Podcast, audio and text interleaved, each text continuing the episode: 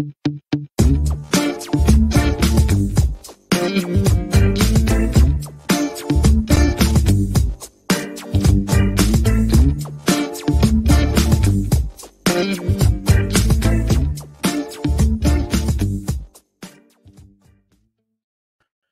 isso aí, galera. Mais uma vez, bem-vindos aqui ao debate descentralizado, sempre aos domingos, às 8 da noite. Eu sou Rodrigues, diretamente da Matrix, trazendo para vocês informações rápidas, dinâmicas, inteligentes, para você, investidor, aprender a navegar nessa transformação digital que estamos passando nesse momento. No debate descentralizado de hoje, vamos conversar sobre Bitcoin, investimento e usabilidade. Como que está a situação para o cara que está chegando no mercado agora, não sabe nada e é bombardeado com essa guerra de informação, de protocolo, de investimento, de revolução, e a pessoa fica completamente perdida. E para conversar sobre esse assunto, nós temos aqui o Carl Morim, ele que é o fundador da BRI Brasil, e também o Berto Leal, fundador do projeto Hold BTC. Sim, bem-vindo a todos, tudo bem? Bom. Vamos lá, então, pessoal. Obrigado bater mais um super papo aqui. Nós vamos conversar hoje nessa linha de raciocínio. Bitcoin é um investimento, sim ou não, ou é muito maior do que isso? Como, que como funciona o processo de acumulação e especulação? Qual escolher? Novos modelos de negócios no blockchain que estão surgindo e as oportunidades que estão aí para você. A guerra das mídias sociais, onde cada plataforma tem o seu grupo, a sua bolha, e o pessoal promove tudo que eles querem, principalmente scans de criptomoedas e o novo usuário. Como que ele está vendo tudo isso em relação a essa guerra digital que está acontecendo? Então, começando aqui, Bitcoin é um investimento ou não, pessoal? Como podemos observar o Bitcoin? Vamos começar com o Humberto Leal, ele que criou o projeto aí de comprar 100 reais de Bitcoin todo mês, desde 2017, 19? 19. 19 e está aí com uma, uma demonstração ensinando o novato a navegar nessa transformação. Diga lá, Humberto. Ô, Rodrigo, obrigado pelo convite, cara. Uh, bom, com relação ao projeto, é basicamente isso que você falou, é uma forma de é, é uma forma de ajudar o pessoal a entender como funciona o potencial do Bitcoin em longo prazo. Então, fazendo esse tipo de simulação de, de é, investimento de 100 reais todos os meses, e a gente vê como que isso funciona ao longo do tempo, na vida real, e não só olhando gráfico, né? Vendo como é que a coisa acontece realmente na vida real. Então, obrigado pelo convite aqui. Deixa eu comentar com relação ao investimento, é uma pergunta super bacana, porque algumas pessoas divergem um pouco sobre o que, que significa investimento, né? Eu vejo o Bitcoin sim como um, um investimento, como você é, não só você guardar, é, você manter teu, teu, teu poder de compra ao longo do tempo, sempre, sempre eu olho para o Bitcoin como uma coisa de longuíssimo prazo. Então, é no mínimo você proteger teu capital né, ao longo do tempo, é, imaginando que ele vai ter um valor maior no futuro. Então, sim, nesse termo, eu vejo ele como um investimento, e para mim é um dos maiores investimentos que existem hoje no mundo. Né? É, um, é uma oportunidade é, maravilhosa, a gente está vivenciando o início dessa história né, que está acontecendo. Mas é, ele é uma, muito mais do que isso.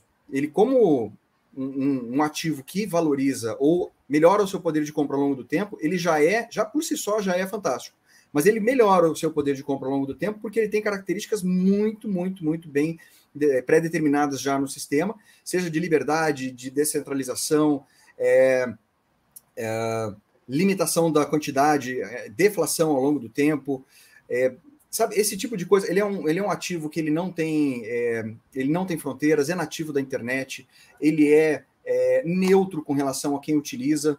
Ele não se importa com onde você está, em que lugar do mundo, qual é a tua raça, qual é a tua religião.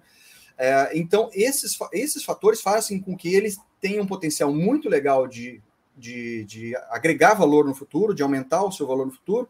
Então, por essa razão que ele passa a ser um bom investimento. Mas ele é um bom investimento por ser muito mais do que isso. Perfeito.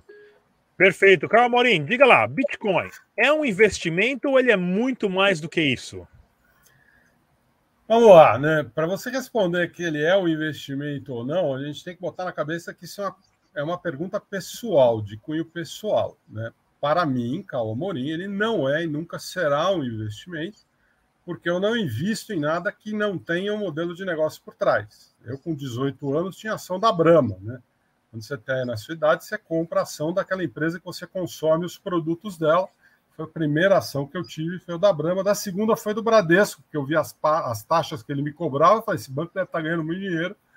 E eu invisto nisso. Né? Boa estratégia, boa é estratégia. É óbvio, né? Eu vejo, se o cara está me roubando, vou comprar a ação dele, que é uma parte volta, né? Então, é, eu, eu invisto nisso. Eu gosto de investir em coisas que você põe a mão, né? Modelo de negócio, ação, imóvel, POI, né? Essas coisas eu curto, mas é uma questão pessoal. Né? É, acho que tem gente que gosta de comprar dólar e guardar dólar e apostar no, no que o dólar faz. É, mas o, o, o, Bitcoin é isso que o Humberto falou, né? Ele, é, ele, quando foi criado, ele era a essência pura do dinheiro sem banco central. Né? É, ele não é sexista, né? ele não é homofóbico, ele não é racista, qualquer um pode ter. Né? Ele aceita que qualquer um seja dono de Bitcoin, né? e qualquer um pode aceitar Bitcoin de alguém que ele vai ter algum tipo de, de valor. Né? E toda vez que vem aquela discussão né, qual é o lastro do Bitcoin, ele expõe que a gente não, né, não existe dinheiro com lastro. Né? O lastro da moeda é a aceitação social que ela tem. Né? Então, e aí ele provou o quê? Ele provou que você não tem poder sobre né, mais essa coisa. O poder financeiro, o poder sobre a movimentação financeira. Então, um país invade o outro e você começa a transacionar numa moeda que aceita integralmente uh, internacionalmente. Na Segunda Guerra Mundial, os caras tinham que fugir com seus pertences em carrinho de mão, né, transformar em joia né, e, e, esse tipo de coisa. Hoje você simplesmente manda o seu, o seu dinheiro né, para, né, transforma ele em Bitcoin e você recupera ele aonde você estiver, em qualquer lugar do mundo. Né? E isso permitiu que você faça isso com o seu dinheiro, com o seu diploma, com a sua identidade, com a sua vida. Né? E você deixe de ser, como a turma fala lá nos, nos Estados Unidos, um imigrante ilegal. Né? Você, além de refugiado, ainda passa a ser um contraventor para chegar no lugar porque te prover, né, te desproveram dos teus direitos né, ao você abandonar. Então, eu acho que o, o, Bitcoin deveria ser olhado como muito mais do que ele é. E essa coisa de ser olhado como investimento, é... eu posso estar chutando, mas eu acho que o Satoshi Nakamoto, quando vê né, o que publicam sobre o Bitcoin hoje, e se ele soubesse isso em 2008, talvez ele não, devesse, não teria publicado o, o paper que ele publicou. Porque até a decisão de implementação do SegWit 2 foi centralizado né, e, e decidido por cinco, cerca de cinco pessoas, né, a não adoção do negócio que ia melhorar o desempenho da rede, né, para se priorizar o preço dele. Não, sem dúvida nenhuma, né? Esse é um debate bem interessante para a gente uh, pensar numa escala muito maior, como o Bitcoin, como esse sistema. Na verdade, a tecnologia né, que faz o Bitcoin funcionar, nesse caso, o blockchain. Inclusive, pessoal, eu falei BRE Brasil, mas é Blockchain Research Institute, tá? É o nome completo da, da, da, da empresa do Cal. É, mas sim, o blockchain em si, essa tecnologia ela trouxe para a gente uma forma diferenciada de ver e enxergar o que é valor, e sim de como deixar, de como registrar algo que tenha valor que não pode ser confiscado, porque você literalmente você guarda informações, você guarda algo de valor em uma rede que ela não está, né? Ela não está no seu computador, ela não está no seu telefone, ela já está instalado na internet. E com isso você tem acesso nela de qualquer lugar do planeta. Infelizmente, nas últimas semanas, nós vimos que os russos, tanto quanto os ucranianos, ah, receberam uma lição amarga de que o dinheiro que eles tinham em posse no banco não era, na verdade, deles, né? e sim tiveram que é, sair, perderam, desflacionou, saíram correndo, e numa situação onde os bancos estavam fechados e não tiveram acesso a isso. Então, o Bitcoin ele transforma literalmente como pessoas, negócios, empresas, serviços e o Estado guarda valor e com isso nós vamos entrar em uma transformação muito grande de todos os indivíduos, sabendo que você hoje pode guardar algo de valor dentro de um cofre que, digamos, só mora dentro da internet e esse cofre é, ele é protegido por um campo de força indestrutível chamado a criptografia. Então vamos lá, pessoal. Continuando aqui nosso bate-papo, acumulação ou especulação. Pessoa que está chegando agora na parte de Bitcoin não sabe nada, quer começar a fazer trade, quer começar a fazer day trade, swing trade, ou o objetivo é só acumular? Qual que é a melhor maneira e como vocês enxergam esse processo? Acumulação ou especulação? Acumulação é bom a longo prazo, especulação é algo que está construindo valor, porém muita gente perde dinheiro rapidamente. Vou começar com o Carl. Diga lá, Carl. Cara, eu acho que quem começa com cripto, primeiro tinha que começar com transação e entender o que é uma transação de cripto, né? E, e, e tudo que é acessório a ela, para daí ele começar a escolher uma, uma estratégia, né? É, você começar acumulando, se você pegar a ponta errada, você vai acumular desgosto, né? Se você entra a 60 mil e, e de repente você olha, ele está a 32, né? É, eu vou dizer uma coisa: você perder 30% do valor do seu Bitcoin né, em um dia é uma experiência dolorosa. Eu perdi, eu perdi isso em 450 metros quando eu estava em Zurich. Odeio a Bahnhofstrasse até hoje por causa disso. Né? É, né, 30 de novembro de 2017, Humberto deve saber bem esse dia né, ele foi de 14,400 e alguma coisa para 9,300. Né? Então é, é, difícil. E a especulação é a mesma coisa. Né? Você está começando com especulação e você não, com, não domina ainda o feeling de mercado, o mercado está em zigue-zague e você está em zigue-zague. Né? Parece que toda vez que você compra ele cai, toda vez que você vende ele sobe. Né? Então é, é, é muito complicado se você tem nervo de aço, né? Ou, que nem, ou, como dizem os americanos, bronze balls, né? Aí você pode participar uma dessas. Mas se você é um pouco mais conservador, eu começaria pagando umas contas, emitindo umas invoice, né? Recebendo um dinheiro de fora em Bitcoin, né? Vai manso, né? Até você entender as dinâmicas, né? Do, de como o mercado funciona porque não é para gente fraca de espírito e eu me incluo nesse grupo.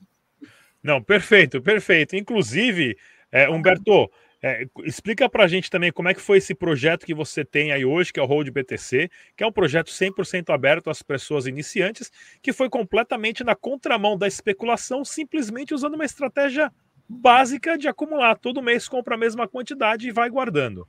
Perfeito. Eu, eu entrei no mercado, Carl, é, em, no final de 2017, na Bull Run de dezembro.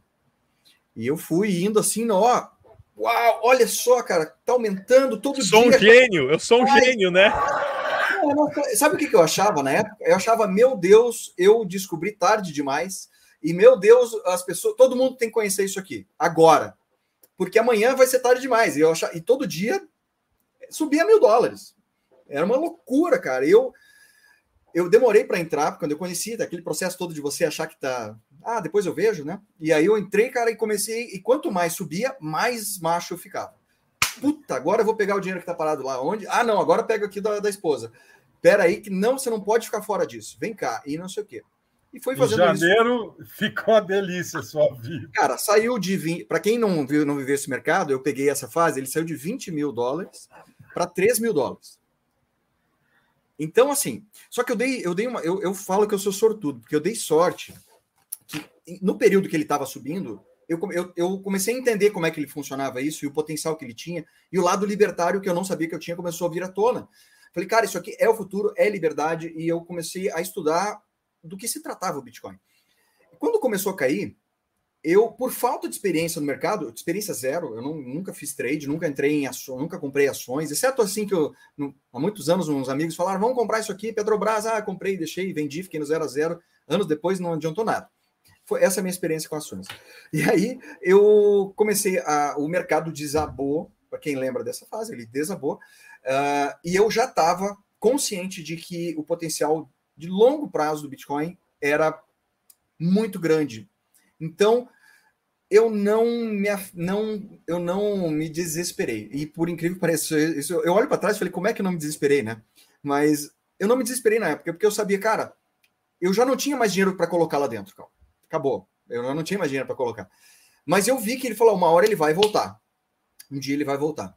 E aí, o que, que aconteceu? Como um belo iniciante, eu comecei, não, então vou pegar esse que eu tenho de Bitcoin, já que eu comprei errado, agora tem umas criptomoedas novas que vão ser o novo Bitcoin. Tal. Ah, não, eu vou colocar nessa empresa aqui que faz, que multiplica meu Bitcoin, eu ganho juros em Bitcoin, eu vou fazer isso. E, cara, em 2019, eu olhei para trás e falei, olha, eu tenho metade do que eu devia ter se eu só tivesse ficado quieto com Bitcoin na minha carteira. Mais nada. Eu tenho metade dos satoshis que eu podia ter. E o que aconteceu nessa época? Eu falei, olha, eu vou, a partir de agora, eu vou fazer um, um eu, eu, vou começar pequeno e constante e vou comprar, eu vou fazer um, um, teste comigo mesmo. Vou comprar 100 reais todo mês na mesma data, tanto faz a cotação. Eu vou largar a mão de ver isso, porque eu tentei fazer trade, tentei comprar na alta e vender na baixa. Só acontece o contrário, aquilo que você falou. Um tava, o mercado está em zig, tu está em zag e, e, eu errei todas as vezes que eu fiz meus trades sem menor conhecimento. Eu não tinha, eu não tinha estômago, eu não tenho perfil para trade. E, mas eu entendi que Bitcoin era o futuro. Então, eu, a minha ideia era acumular. E naquele momento, eu, eu fiz uma planilha, eu mais uns amigos fizemos uma planilha, dizendo assim: ó, eu quero uma planilha que faça isso, isso, isso. Eu não entendia de Excel nada na época. E eu tentei, montei, uns amigos me ajudaram nas fórmulas. E o que aconteceu? Eu todo mês estou fazendo uma simulação de aporte de 100 reais. Esse é o projeto Hold BTC 100. Ele, no dia 10 de outubro de 2019, a gente começa a fazer é, é, aportes de 100 reais todos os meses, na data que tiver no dia, e azar. Não parar para pensar mais e achar que eu tô, que eu tô, não tentar encontrar fundo e não vender tentando achar topo. Esse é o meu plano. Com qual prazo? Sem prazo. A minha ideia não é vender Bitcoin quando chegar num valor X. A minha ideia não é, é lucrar em reais. Tá? A minha ideia é usar Bitcoin na minha vida. Eu quero viajar, eu quero comprar coisas, eu quero utilizar Bitcoin, eu quero ter saldo para isso quando eu quiser fazer isso. Então, eu não tenho um prazo para fazer isso. Eu não tenho um teto. E não tendo um teto, um prazo para isso, é, e eu fazendo compras parceladas, que era o DCA, né, que, eu, que, que, é famoso, e eu não sabia, não sabia que existia isso, que é o, o Dollar Cost Average, que é a compra é, constante, o preço médio, né, uh, acabou me mostrando que me deu uma tranquilidade de que eu não estava mais preocupado em, como eu te falei, eu não sou trader, não sou um analista gráfico, eu não sei o melhor momento de comprar. E eu não me importo com isso. Porque a minha estratégia me, me faz comprar todos os meses. No mínimo, na data que eu combinei. E se eu tiver uma sobra, eu vou comprar em outros períodos. Daí eu escolho outros valores e outros períodos. Mas a ideia é acumular para o futuro. Então, nesse sentido, eu não vejo como um investimento que me dá lucro. Eu vejo como uma, uma estratégia de acumulação para o futuro. É basicamente isso. E hoje, eu, eu tenho já 30 meses de projeto ou seja, 30 aportes né, de, de Bitcoin, e sem me preocupar com compra e venda, nesse momento, na cotação atual, eu, ele está em 175% de valorização do meu patrimônio.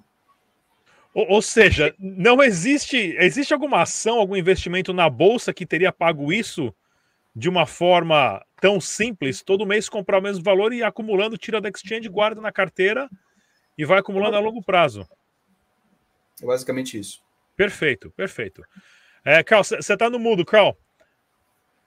O único investimento em bolsa que dá isso daí é você investir na bolsa da avó, entendeu? E pegar dinheiro da velha.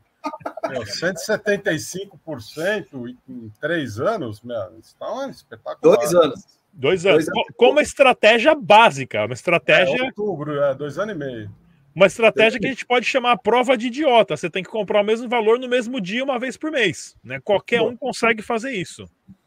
Perfeito. É Vamos lá então. Sabendo agora, Bitcoin não é um investimento, é muito mais do que isso. Processo de acumulação e especulação tem riscos e também tem aí é, prêmios bons. Quais são os novos modelos de negócios que estão surgindo no blockchain nessa transição? Né, do entendimento das pessoas que o dinheirinho de papel, você trabalhar por um pedaço de papel, está morrendo e cada vez mais as pessoas estão aprendendo que um criptoativo que só mora dentro da internet é descentralizado tem um valor maior. Quais são os novos modelos de negócios que vocês acompanharam nos últimos anos que estão sendo criados a partir desse pensamento? Vou começar com o Carl. Ah, bom, agora você está falando na minha área, né? Então, agora, agora, agora sim. a gente nada de braçada, né? ah, o mais é, importante né, é, que o Bitcoin trouxe é essa capacidade de entendimento que a gente não precisa de intermediário.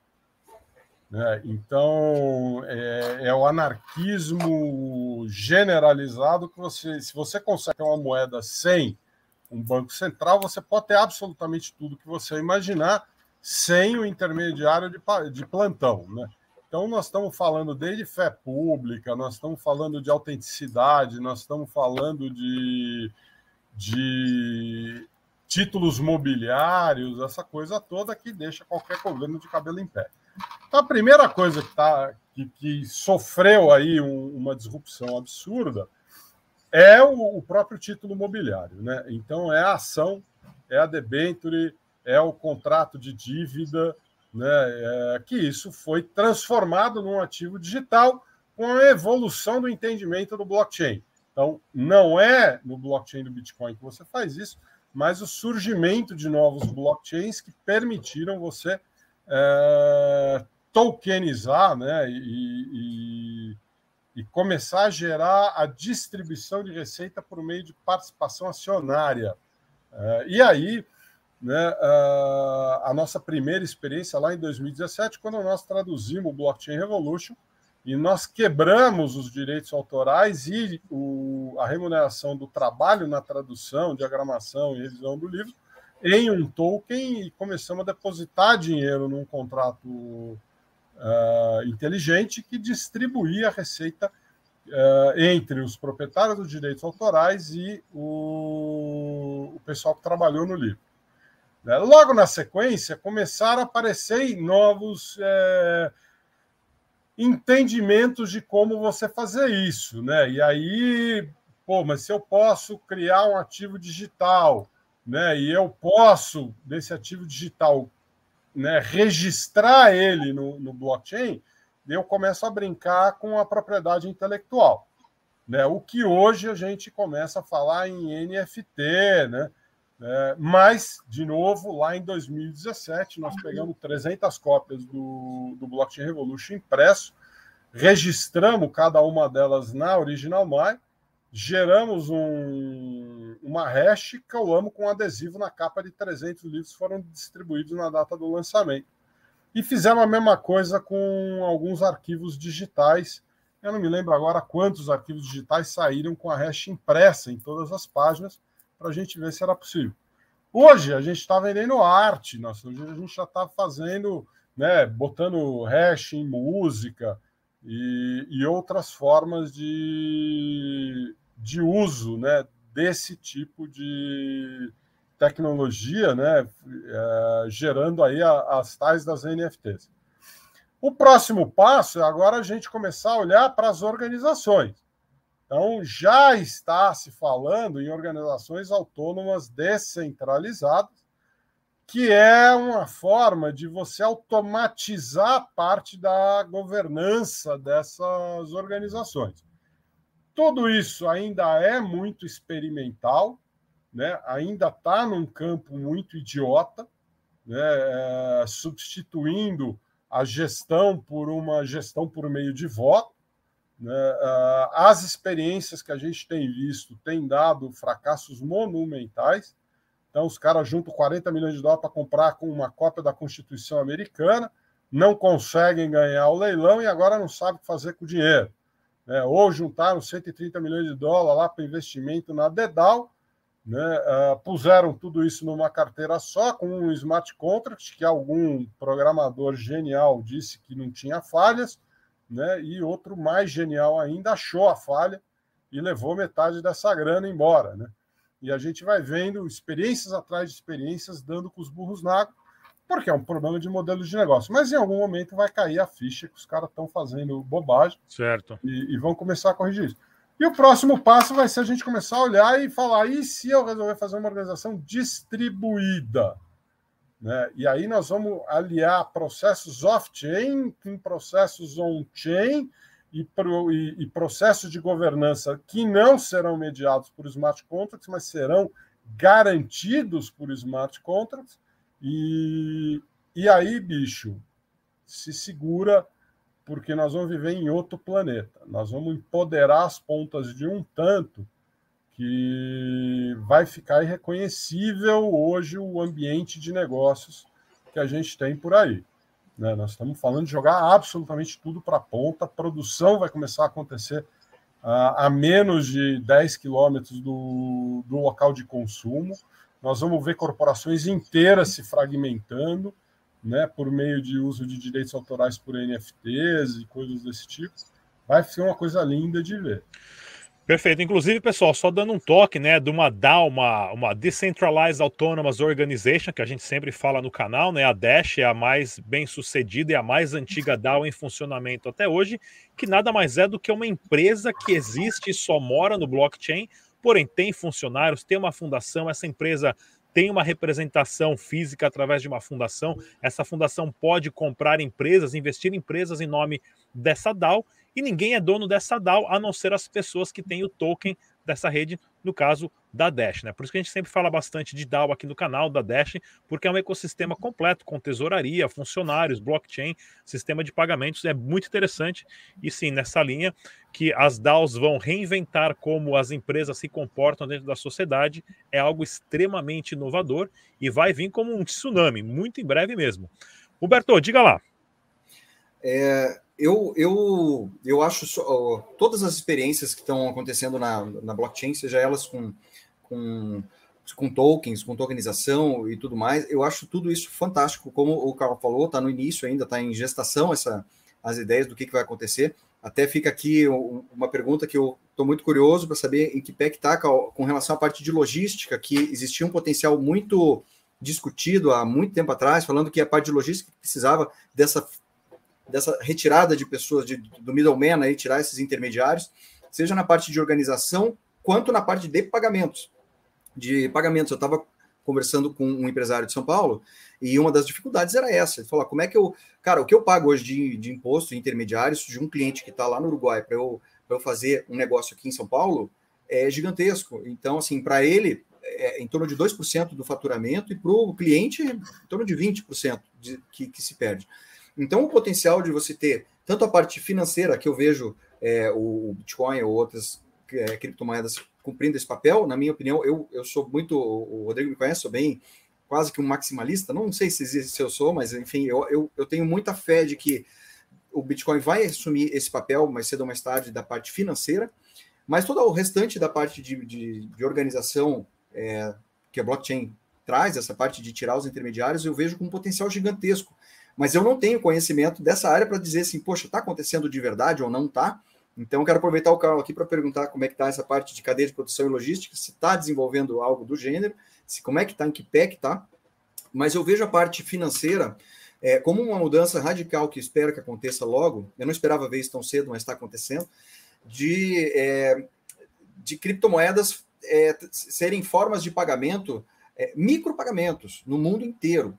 Então é possível você contratar um cara lá na Indonésia e pagar por minuto ele, por frações de alguma, de, né, pagar ele por minuto, ao invés de fazer é, do que a gente estava acostumado, que é fechar um bloco de tempo de um mês e você pagar uma quantidade, ou uma quantidade X de trabalho e você pagar o cara. É possível fazer hoje de formas completas, de formas diferentes, é, abrindo a possibilidade de todo mundo criar formas diferentes. Então, gente, é, é, muito legal de ver a gente é, é, vendo nascer essa nova economia. Então é muito legal. Carlos, não sei se, se é a tua praia ali, mas eu imagino que seja. Se tu puder me ajudar nisso aí, eu gostaria de saber como é que está isso. É, eu estou pensando como é que eu respondo você sem receber uma ligação da Receita Federal aqui. Hum, tá. É, qual que é o problema disso? Né? É, a possibilidade existe, entendeu? E, e ela é real. Tá? E a minha grande crítica a esse movimento especulatório sobre criptomoedas é que, à medida que ele acontece, a gente dificulta que isso realmente aconteça. Então, você fazer especulação com, com o Ether, por exemplo, é de, uma, é de uma burrice monumental. Porque na hora que você faz isso, você inviabiliza o uso do smart contract né, a partir do momento que uma transação no smart contracts acaba ficando mais cara até do que o dinheiro que você vai usar para né, que vai distribuir. Né? A gente tinha lá um projeto que a gente distribuía dinheiro via smart contract e você tinha que dar toda uma ginástica para acontecer, porque a, a partir de um determinado volume de pessoas que tinham dinheiro para receber, para você distribuir 10 mil dólares, você precisava de 50 mil dólares de gas. Né? Então você falando, né, não, não faz sentido uma coisa dessas acontecer. O intermediário vai parar de fazer uh, determinadas operações, então ele vai ter que mudar a forma de trabalhar. Uh, basta saber agora com qual cripto que a gente vai fazer. Eu faria uma análise aqui, uh, dizendo um intermediário que é espetacular e que poderia fazer um serviço maravilhoso e sair das sombras e vir né, para o lado da força, né, é, é o doleiro. O doleiro tem uma capacidade de azeitar uma cadeia de suprimentos espetacular. Porque o que, que ele vai fazer? Ele pode criar uma stablecoin dele. É, e você compra, esse, você compra esse stablecoin em dólar, então ele está lá vendendo dólar transformando nesse stablecoin que o cara vem e transforma em reais aqui, e ele vai fazendo essa ponta com quem? Quem está no sentido inverso. Então ele vai fornecer liquidez para o exportador. Né? Pô, isso é um serviço espetacular. Só que aí o que, que acontece? O banco vai vir para cima dele. Ele, você vai estar tá à margem de todos o, o, o serviço do, do câmbio, né? Você está concorrendo com a Swift, você está concorrendo com o câmbio do, dos bancos, né? Uh, essa é a grande questão que o, as moedas digitais dos bancos centrais vão ter que, vão ter que responder. A hora que eu tiver o dólar cripto, o que é que eu faço com o sistema de câmbio internacional? Né? A hora que eu tiver uma, uma stablecoin aceita né, internacionalmente, o que é que acontece com, com o sistema de câmbio? Uma operação hoje de câmbio, se você for fazer por um banco, ela chega a demorar 10 dias. Né? Triste isso, né? É. Por Bitcoin, ela dura duas horas e meia. Ah, por que, que ela dura duas horas e meia? Porque você vai emitir uma invoice às oito e meia da manhã aqui, e você vai mandar lá para o teu, pro teu cara, se ele estiver nos Estados Unidos ou na América do Norte, você tem um fuso horário que a empresa do cara ainda não abriu. Provavelmente o cara demora um pouco de tempo para te mandar uh, os bitcoins. Mas é isso. Né? Uh... É. Como é que você concorre com isso? Não, não tem como, não tem como. Não. E a guerra dos stablecoins já está aí mesmo. Mas é, é, a, a, transformação que nós estamos passando digitalmente, pessoal, é gigante. A maioria das pessoas ainda não conseguiram né, é, entender o quanto o comportamento do indivíduo vai mudar perante a sociedade a partir do momento que você tem a dissolução ou, ou a, a minimalização do papel do Estado e a ascensão das empresas e corporações ah, que moram somente dentro do blockchain, isso vai reinventar todo o comportamento de estados, empresas, negócios e serviços, né? Ah, e de novo, pessoal, para quem está acompanhando a gente, mais uma vez, se inscreva no canal, ative o sininho, deixe seus comentários. O debate descentralizado já está no ar há quase quatro anos, sempre trazendo ah, as conversas mais inteligentes, ah, os principais ah, personalidades na área de criptomoedas e blockchains do Brasil para você aqui nesse conteúdo de primeira. Vamos lá, então, continuando. Guerra das mídias sociais. Hoje nós temos aí uma guerra declarada dos TikTokers, né? Molecada aí de 10, 12 anos promovendo Dogecoin, Shiba Inu, porque é a moedinha bonitinha do cachorrinho. O cara que não sabe nada vai compra. É, nós temos aí as bolhas do Twitter, do Facebook. Não sabemos mais o que acontece. Se você só está no Instagram, você não sabe o que acontece no resto do Twitter ou do, ou do Facebook ou do YouTube. Estamos vivendo nessas bolhas. Como vocês entendem que essa guerra dentro das mídias sociais por atenção está impactando na usabilidade e também no Bitcoin como investimento? Começar com o Humberto. Rodrigo, eu vejo, eu vejo uh, como um, uma pedra no caminho, porque o que acontece com a maioria das pessoas que tem a primeira informação do, do Bitcoin, ao contrário de provavelmente do Carl e, e, do, e do teu caso, a, a, as fontes elas eram muito é, é, é, eram menos fontes, mas eram pessoas que estavam mais envolvidas até emocionalmente com a parte, com os fundamentos e tudo mais. Hoje, a guerra das mídias acontece que você precisa ver quem faz mais careta no, no, nos thumbnails, né? E ver quem faz, quem tem o, quem, quem chama mais atenção para quantos por cento você vai ganhar ou a possibilidade de você ganhar é, de multiplicar o patrimônio em 10 mil vezes e olha isso que eu fiz e tal. Chamando atenção para o lado especulativo, que é o que a gente estava conversando ali há pouco. É, o lado especulativo, eu, eu não sou contra totalmente, eu acho, acho que é, é uma porta de entrada.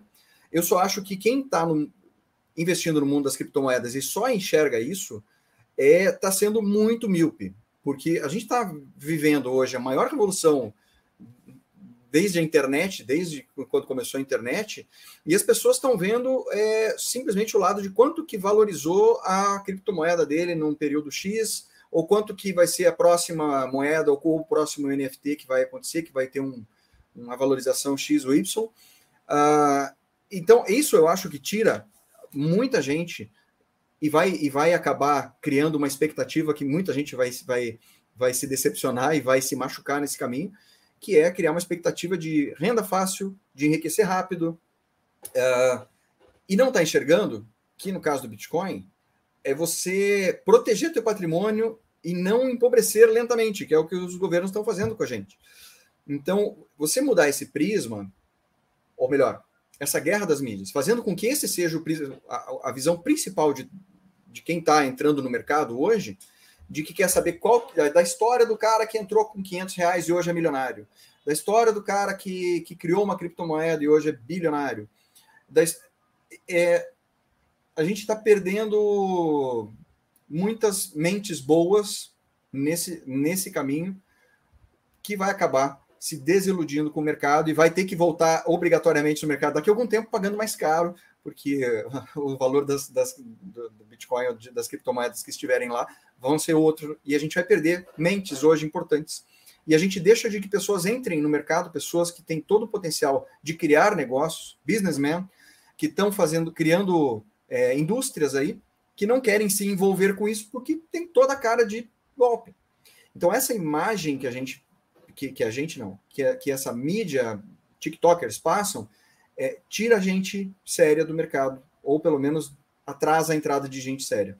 Eu, eu, eu sou um batalhador porque eu acho, nesse sentido, que eu acho que ah, não sou contra, contra trade, por exemplo, mas eu acho que o cara quer fazer trade, começa com hold junta uma grana, depois você vê o que você vai fazer com um pedacinho da tua grana para fazer trade. O hold é guardar patrimônio, não é você tentar especular e achar que vai ficar rico da noite para o dia. Perfeito. Carl, diga lá, Carl.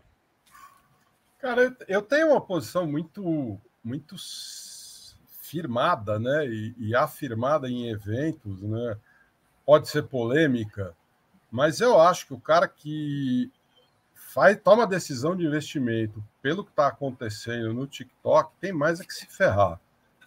Né? Entendeu? E é um MBA investimento caro. Ele perde tudo que ele tem para aprender a largar a mão de ser idiota.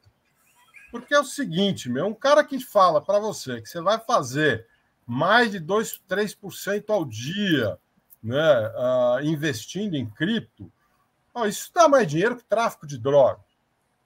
E aí o Zé Mané acha que ele é mais esperto que o Pablo Escobar assistindo o TikTok. Mas tem mais é que se ferrar mesmo. Tem mais é que perder tudo para a mão de ser burro. Então, eu acho que é um serviço que essa turma faz de tirar bobo de investimento sério.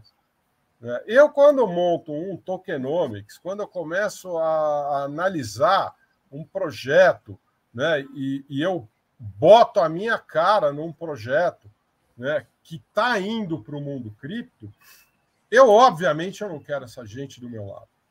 Entendeu? Eu não quero que um cara chegue e fale, pô, eu vi um TikTok de uma brincadeira que alguém fez, falaram do teu nome, tô vindo saber como é que é o negócio. Fala, nem venha, nem venha, eu não quero essa gente.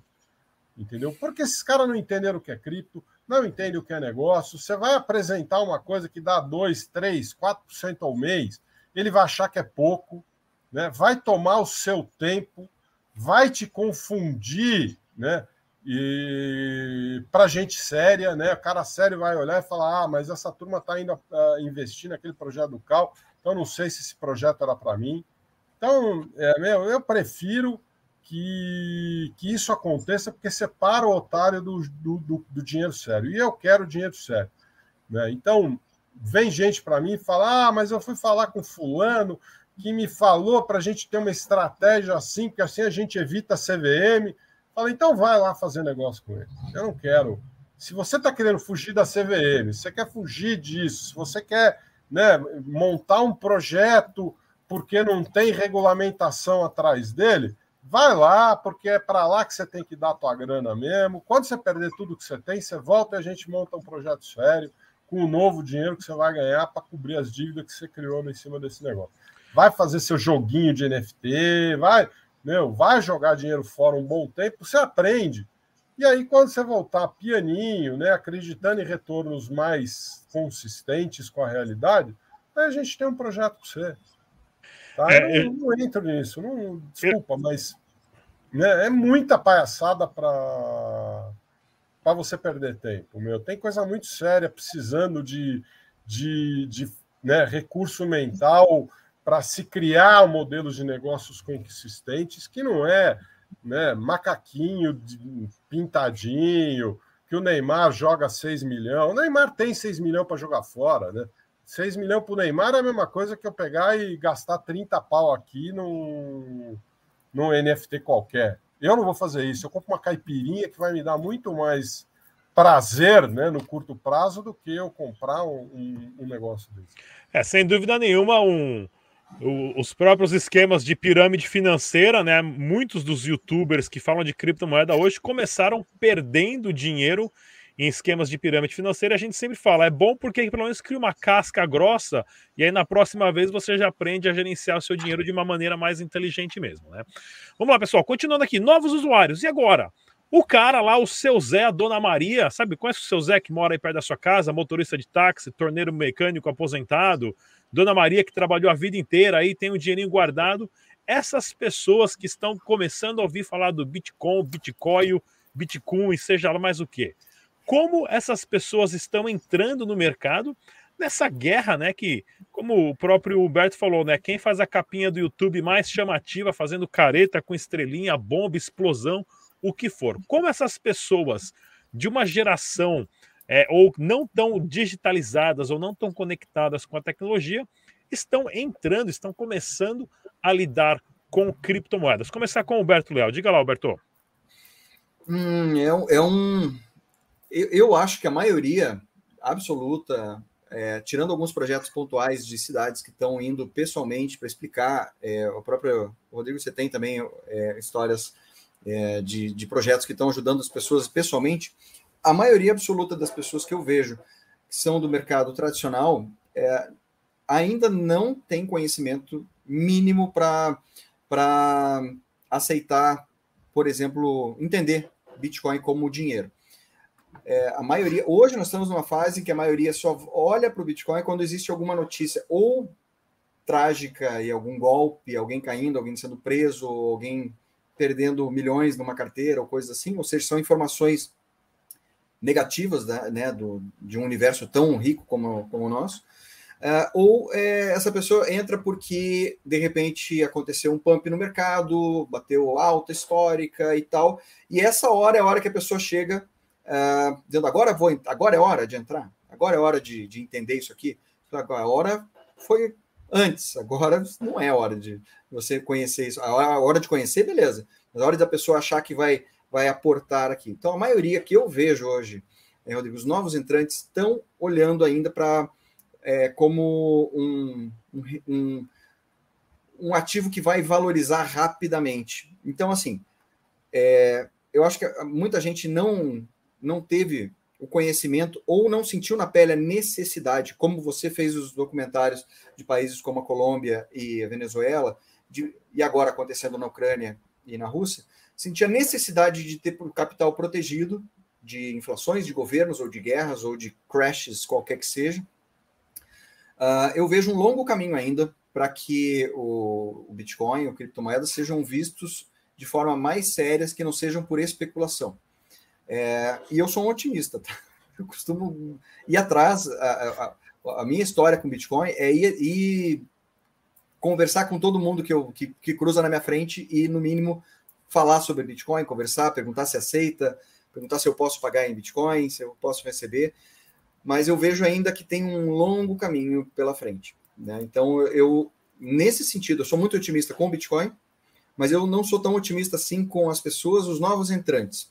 Eu vejo muita gente séria entrando, levando isso de forma é, é, como uma oportunidade de proteção de capital, mas a maioria ainda está acreditando na, na mágica de ficar rico rapidamente. Né? É, isso, isso não acontece, pessoal. Eu descobri que era Bitcoin em 2014, em 2015 comprei Bitcoin, depois o preço caiu, aí vendi, aí subiu de novo, aí comprei mais, aí caiu de novo, aí perdi dinheiro. Ou seja, estou aqui até hoje trabalhando porque não fiquei milionário. Tenho o privilégio de falar que hoje eu trabalho de casa, faço meu horário, fico o dia inteiro comendo criptomoeda de café da manhã, almoço e janta, mas não é nada para você ficar milionário. São pouquíssimos casos das pessoas que conseguem essa façanha da noite para o dia. E mais uma vez, se você é novo no canal aqui, pessoal, se inscreva no canal, ative o sininho, deixe suas perguntas na descrição aqui do vídeo, dê uma olhadinha nos nossos links que nós respondemos na medida do possível. Diga lá, Carl. Cara, eu vou te falar uma coisa, eu tenho 56 anos, daqui a pouco 57. Qualquer cidadão com menos de 35, quando fala em Bitcoin como reserva de valor, esse cara não faz a menor ideia do que isso quer dizer. Tá? E vou te dizer por quê. Porque o real apareceu em 94. Então, qualquer pessoa com menos de 30 e poucos anos não fazia negócio na época da inflação. Então, não sabe o que é perder valor. Tá? Uhum. Eu, em 94, já tinha passado por Banco Francês e Brasileiro, já tinha é, né? Isso daí. Aqui, ó, minha, minha notinha de estimação, ó. Já saiu é. pro carimbão, ó. Um centavo. Não vale um 10 centavo, cruzeiros, não. É. Vale um centavo, ó. O que, que é o dinheiro? E eu tenho Mas... um calhamaço, ó, dessa daqui, ó. Porra. Guarda que vai valer mais para eu, eu vou te contar um fato história. só, né? Em 91, eu era vendedor da P&G, né, da Procter Gamble, no estado de Pernambuco. Então, eu, é, é, você trabalhar para uma empresa que não adianta você falar o nome dela, que ninguém vai entender o que você está dizendo. Né? E aí, vendendo lá sabonete Febo no interior de Pernambuco. Numa tabela que virava 75% a cada 30 dias. E você tinha um dia no mês para visitar aquele teu cliente, tá? Então pense o seguinte: eu chego dia primeiro no teu supermercadinho em Serra Talhada, Pernambuco, a 500 quilômetros de Recife, e a tabela hoje está 75% mais cara que ontem. E eu tenho que vender para você alguma coisa, porque eu não vou voltar aqui até o dia primeiro do mês que vem. Então, quando eu chegava no cliente, ele não tinha recebido o pedido do mês anterior que ele tinha feito. Por quê? Porque eu fechava a programação de venda com ele para faturar no dia 30 daquele mês, para ele receber em torno do dia 7, seis dias depois da minha visita futura. Então, você quer falar para mim de De Volta para o Futuro 1, 2 e 3? Eu trabalhei assim.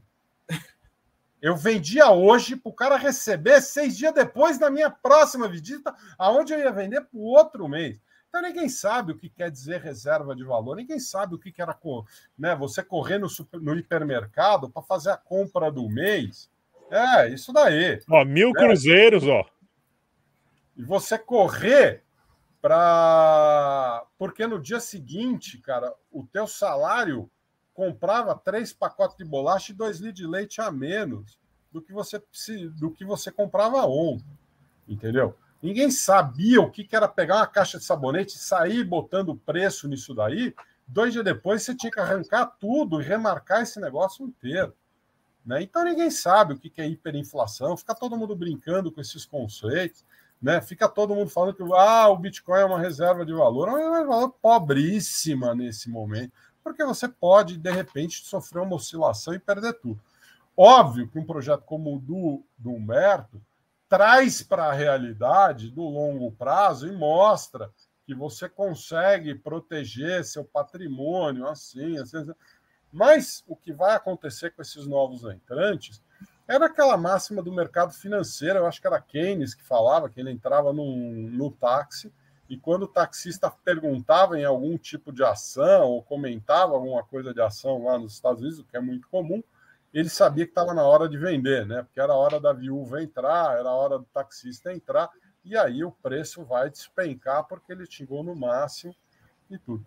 Então, a minha visão é, hoje em dia ainda, é um mercado muito, muito, muito imaturo, muito novo. Vai precisar de muito projeto, vai precisar de muita perda de dinheiro, vai precisar de muita é, experimentação. Né? E vai precisar é, de uma coisa que a gente não tem, que é legisladores minimamente sérios e honestos consigo mesmo para propor peças de legislação que venham proteger o cidadão comum é, na realidade. O que a gente está vendo aí é um sandbox da CVM que aceitou 30 e tantos projetos, só aprovou três, o que isso, no meu dicionário, não posso falar e apontar dedos porque é, é imoral, é ilegal e tudo, mas isso para mim tem cheiro de picaretagem. Né? Tem cheiro de. Deixa eu ver o que os caras vão propor, não vou aprovar nada e depois eu vendo esse conhecimento para algum tipo de organização que te, vai deter o monopólio dessa brincadeira. Né? Vejo o Banco Central falando em CBDC e eu me lembro de um cara que eu respeito muito no mercado né, sobre criptoativos, que falou numa live nossa, né, com todas as, as letras, né, que o real digital vai ser bom para o governo e péssimo para o cidadão. É um carequinha que está rindo agora nesse momento. Né? Eu falei isso pro cara do Banco Central que estava lá na sua você live. Falou, hein? Você falou, e foi um dos programas que mais deu audiência, um programa que vieram me pedir para censurar certas coisas. Eu falei, de jeito nenhum, o que o cara falou tá certo. Né? E eu vejo hoje o Banco Central chama a mercado Bitcoin para fazer parte do real digital e eu vou ser bem sincero: qualquer coisa que tenha mercado Bitcoin envolvida, eu tô fora. Eu tô fora. Eu acho que é uma das piores empresas para o mercado de cripto nacional. É uma empresa monopolista, né? participou de toda essa legislação que vai dificultar a entrada de novas exchanges, vai restringir o mercado de, de criptoativos no Brasil jogou uma bomba na mão do Banco Central sem qualquer tipo de, de seriedade na legislação, simplesmente falou é da alçada do Banco Central e não especificou que alçada é essa, não especificou o que, que você precisa para regulamentar o, a entrada em uma exchange. Bom, basicamente falou o seguinte: ó, estou regulando, mas estou deixando essa regulação aberta o suficiente para se decidir a portas fechadas quem vai participar do mercado ou não. E geralmente vão chamar a mercado Bitcoin para dar o aval e ela vai dizer não e vai fechar o mercado para ela e nós vamos ver o pior dos piores pesadelos chegando aí. A única coisa bacana é a seguinte: a mercado Bitcoin não tem como segurar a avalanche que vai aparecer. E nós vamos ver Bitcoins aparecendo, nós vamos ver é, Soy Coins aparecendo, nós vamos ver Local Coins aparecendo, nós vamos ver Comunidade Favela Coins aparecendo, e vamos ver um, né, cerveja sendo uh, produzida e tradeada dentro da comunidade, nós vamos ver né, a favela do Cantagalo gerando seu próprio sistema econômico, e sei lá, né, aliando isso a processos de organizações distribuídas, é, em 10 anos a mercado Bitcoin vai estar recolhida a irrelevância que ela tem é, nos mercados de dívida das grandes empresas e o trade real do, do mundo vai estar sendo feito à margem dessa gente toda. Infelizmente, muita gente vai se ferrar nesse meio do caminho, né, em projetos de organizações descentralizadas completamente scams que estão aparecendo por aí mas é o preço da liberdade, meu, é a eterna vigilância né, e, e a proteção desses usurpadores de mercado que a gente vê. É, sem dúvida nenhuma. Estamos passando por uma transformação organizacional gigantesca. São pouquíssimas as pessoas que conseguem enxergar essa transformação, aonde cada comunidade pode ter o seu próprio ecossistema financeiro. Com certeza, as exchanges descentralizadas, que nada mais são do que uma combinação de contratos inteligentes, de múltiplos blockchains funcionando na troca de token nativos já é uma realidade, minimizando e você não precisando nem ter uma conta mais em uma exchange tradicional com KYC e tudo mais. Estamos sim, pessoal, nessa transformação. E o que eu deixo para vocês que estão acompanhando o debate descentralizado é: proteja o seu dinheiro, proteja o seu capital. Lembre-se, de um lado, infinitos pedaços de papel, do outro, 21 milhões de unidades de um sistema Vou... criptografado que só mora quero... na internet. Diga lá, Carl. Eu quero fazer uma ressalva aqui, porque você mencionou a Dash, entendeu? É... E a Dash, para mim, é um projeto sério.